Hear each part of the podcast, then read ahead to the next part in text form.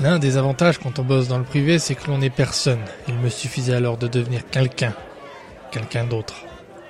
On ne peut pas dire que le client se bousculait à ma porte et de ce fait, mon visage restait relativement inconnu dans la ville.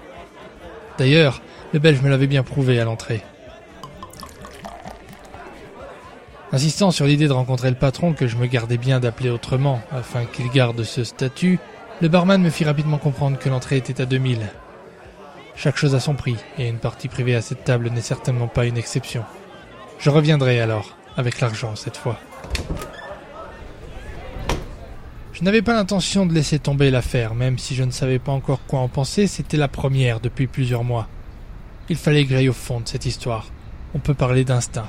Je sentais que c'était important. Plus important dans l'immédiat, trouver l'argent.